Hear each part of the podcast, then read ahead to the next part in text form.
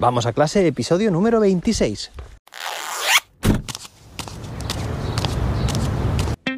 Soy José David, maestro, formador de docentes y creador de contenidos. En este podcast te cuento reflexiones, aprendizajes y recomendaciones mientras voy a clase para que tú también puedas mejorar la tuya.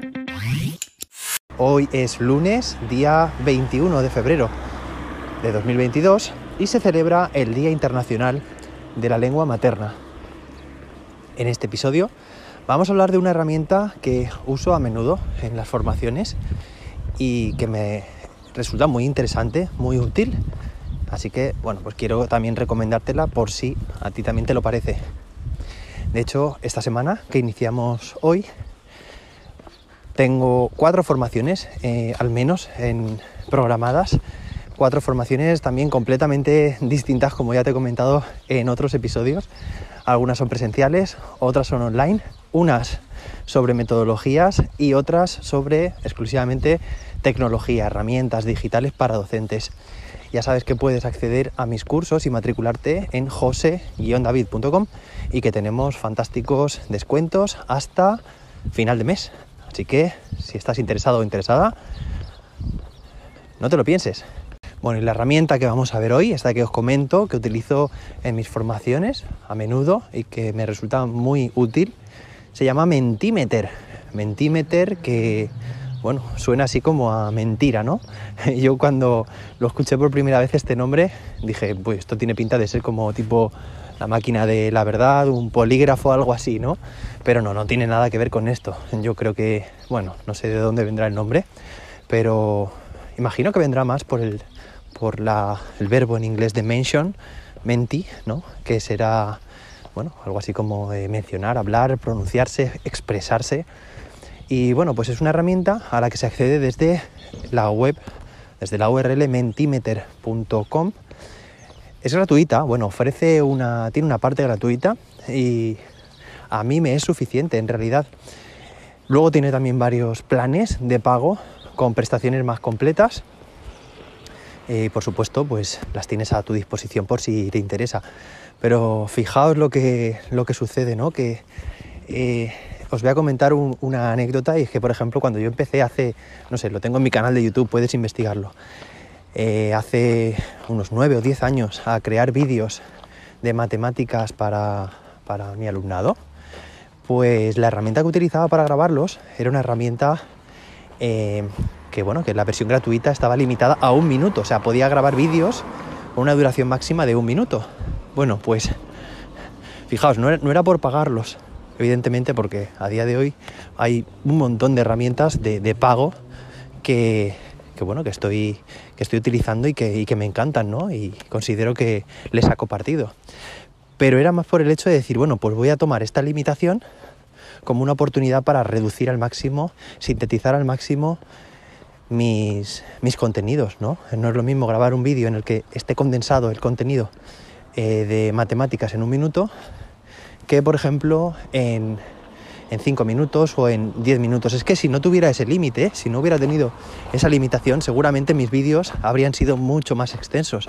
Y para mi alumnado, bueno, es mucho mejor, lo agradecía y lo sigue agradeciendo que los vídeos sean más sintéticos, más, más breves. Bueno, en este caso, Mentimeter, como digo, una de las limitaciones que tiene la versión gratuita es que, bueno, puedes crear en cada presentación un máximo de dos preguntas puede suponer una importante limitación, ahora te cuento exactamente en qué consiste, pero en mi caso no lo es en absoluto. De hecho, si necesito hacer más preguntas, pues creo otra presentación y no hay ningún problema. De hecho, aquí tener esa limitación también es un, digamos, una buena característica. No tenemos que saturar a, a la audiencia. Te cuento, es una herramienta que puedes utilizar en clase para sondear, para hacer...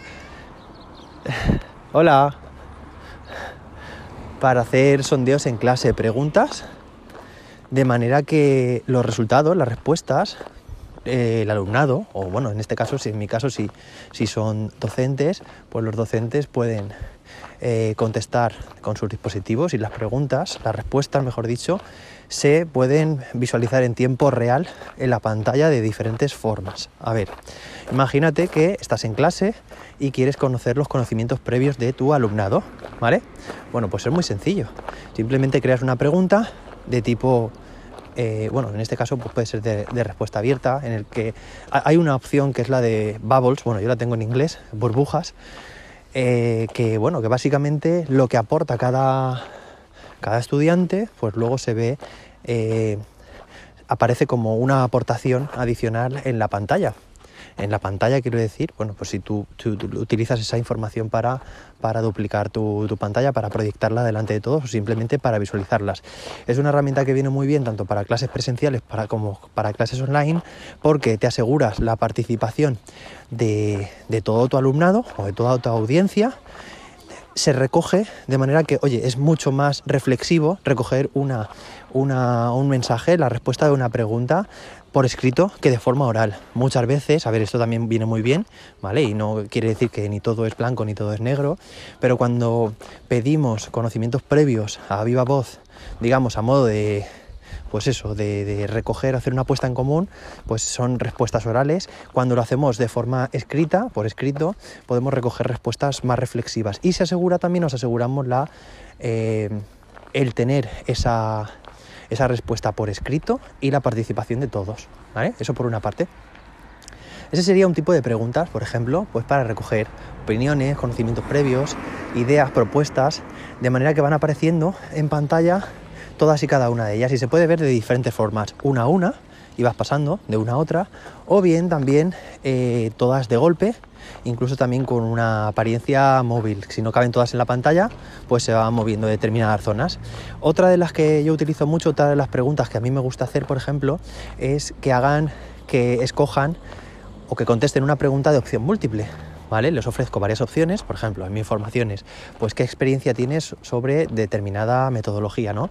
Y pongo, pues, cuatro, cinco categorías, nada, o un poco, he oído hablar de ella, pero no he puesto en práctica, eh, la he puesto en práctica, pero vale, todo esto así, hasta que al final pues la utilizo habitualmente, la domino, etc.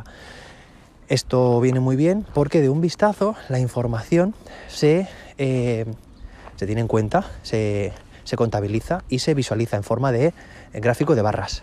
¿vale? Eso también lo podríamos hacer en un formulario de Google, pero es muy sencillo. De hecho, bueno, cuando tú presentas, le das al botón de presentar eh, de, un, de un menti, ¿vale? De una presentación, eh, se genera un enlace corto al cual, bueno, el cual puedes enviar a tu, a tu alumnado te digo, tanto si estás en clase presencial como en clase online, y se accede por menti.com barra y un código, ¿vale? Pues puedes pasarle también directamente ese código y ellos lo introducen en menti.com. Es muy sencillo. De hecho, pues atentos, atentas porque justo voy a lanzar estos días en mi, en mi canal de YouTube un vídeo tutorial de esta herramienta para que, bueno, no te quedes solamente con lo que te estoy contando aquí, sino también que puedas luego verlo y, y bueno, que una imagen vale más que mil palabras, ¿vale?